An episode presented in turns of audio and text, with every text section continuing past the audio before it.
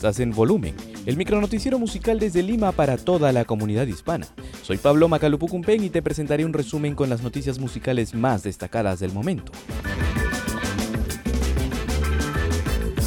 Hoy es viernes 29 de enero de 2021 y un día como hoy, en 1924, nació el compositor italiano Luigi Nono. Y en 1949 nació el baterista húngaro Tommy Ramone de la banda Ramones.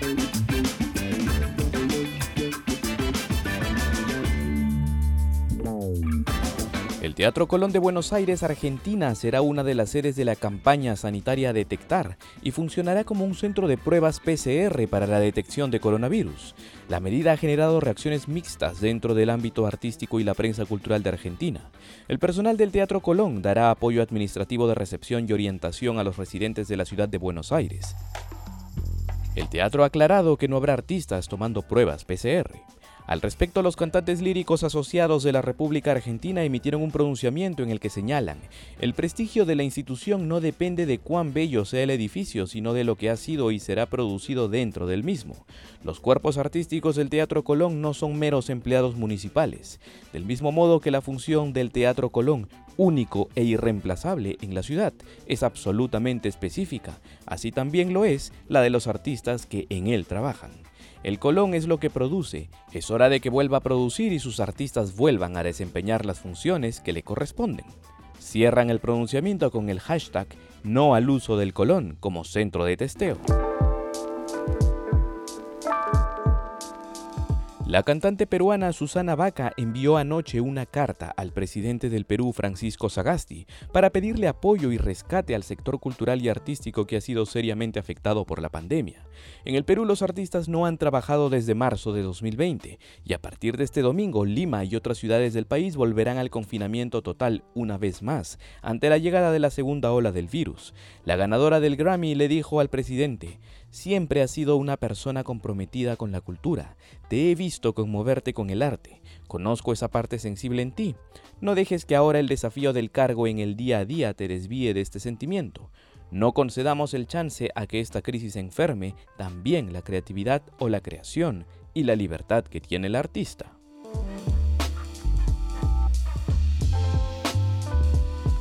El compositor y director estadounidense Stefan Lano volverá a asumir la dirección artística de la Orquesta Sinfónica Nacional del Sodre de Uruguay, luego de ser elegido mediante concurso abierto al que se presentaron candidatos de otros países. En un mensaje difundido anoche a través de las redes sociales de la institución, Lano expresó su satisfacción de regresar a Uruguay y destacó que ese país tiene la pandemia bajo control, por lo que podrán retomar pronto las actividades artísticas. Lano ya había dirigido dicho elenco entre 2012 y 2015.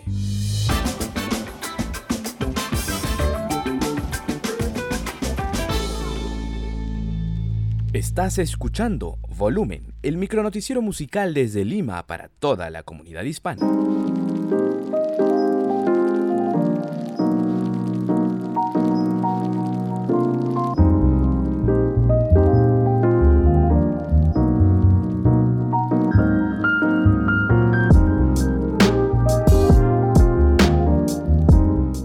Hablábamos hace instantes de la realidad artística de tres países latinos en torno a la pandemia.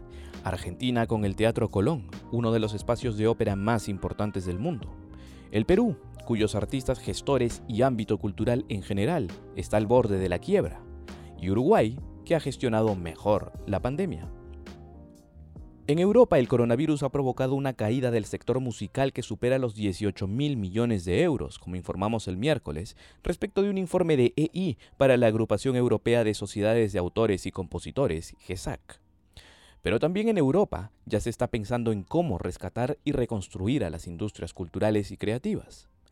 Hemos conversado en exclusiva con Marina Mahler, presidenta y fundadora de la Fundación Mahler de Viena y nieta del mítico compositor Gustav Mahler. Le preguntamos qué recomendaría a los gobiernos para proteger a las artes, a la música y a la cultura.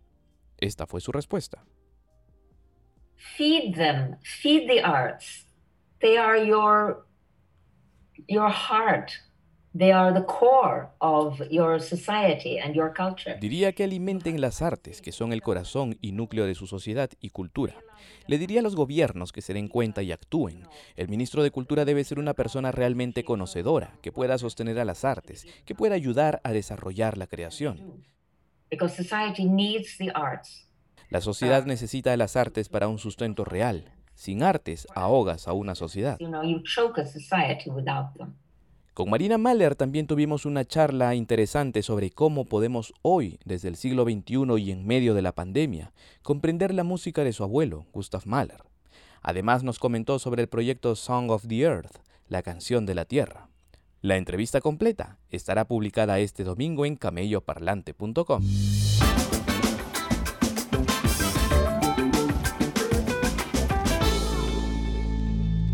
Estás escuchando Volumen, el micronoticiero musical desde Lima para toda la comunidad hispana.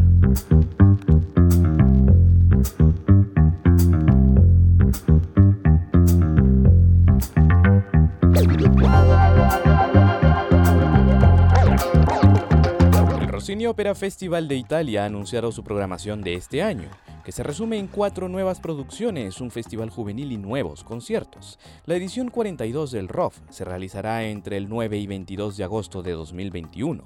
Las nuevas producciones serán de las óperas Moisés y Faraón, Isabel Reina de Inglaterra, El Señor Brusquino y El Stabat Mater, además del tradicional Viaggio a Reims de la Academia Rossiniana Alberto Zedda que dirige el artista peruano Ernesto Palacio, ocho conciertos y la Gala Rossini.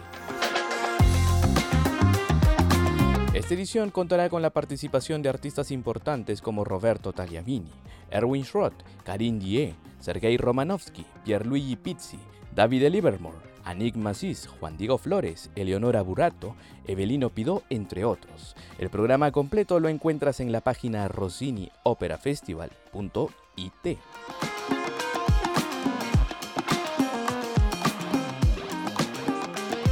Este viernes el Festival de Bayreuth dedicado a Wagner también ha dado un adelanto de lo que serán sus actividades este año. Presentará una nueva producción de El holandés errante a cargo de Dmitry Cherniakov y la dirección musical de la maestra Oksana Liniv, la primera mujer en dirigir en este importante festival wagneriano. Además subirá a escena nuevamente la producción de Barry Kosky de los maestros cantores de Nuremberg y Tannhäuser de Tobias Kratzer.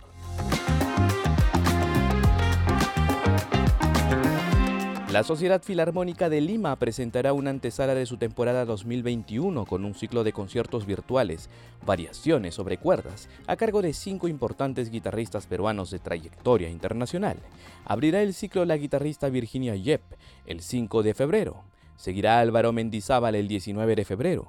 Gonzalo Manrique el 5 de marzo, Andrés Prado el 19 de marzo y Juan Carlos Arancibia el 2 de abril.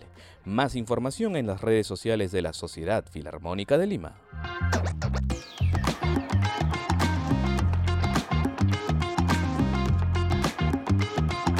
Y este fin de semana continúa el ciclo imaginario fonético de Retama, colectivo de compositoras peruanas, que presentará el sábado 30 las piezas Conciencias para violín solo, escrito por Gwendolyn Guerra, basado en el poema Delirio 1 de Jordana. Será interpretado por la violinista Hanna Paredes, mientras que el domingo 31 de enero se presentará la pieza Delirio, un dúo para piano y violín compuesto por Tania Valle, basándose en el poema Delirio 2 de Jordana interpretado por la pianista Ariadna Sosaya y la violinista María Elena Pacheco. Hoy el sello Naxos lanzó un álbum muy relevante de su colección de música de Brasil. Se trata de transcripciones corales de Heitor Villalobos para coro a capela de obras muy populares del repertorio barroco, clásico y romántico. Muchas de estas piezas han sido grabadas por primera vez en un disco, lo cual es meritorio. Estas joyas ocultas del repertorio brasileño se escribieron y estrenaron entre 1933 y 1935. Choral Transcriptions de Heitor Villalobos lo puedes encontrar en cualquier plataforma de streaming musical. Antes de despedirnos, un pequeño anuncio y es que desde febrero nuestro podcast volumen estará disponible solo los viernes. Tendrá un nuevo formato y más información. En nuestra plataforma de podcast además encontrarás nuevos contenidos musicales, archivo histórico, audio ensayos y más. Muchas gracias por acompañarnos durante todo enero. Recuerda seguirnos en nuestras redes sociales, Camello Parlante Música y Cultura en Facebook o Camello Parlante, escríbelo todo junto en Instagram, Twitter, YouTube, Spotify, Apple Podcasts y SoundCloud. Nos vemos el viernes 5 en una nueva edición. Chao.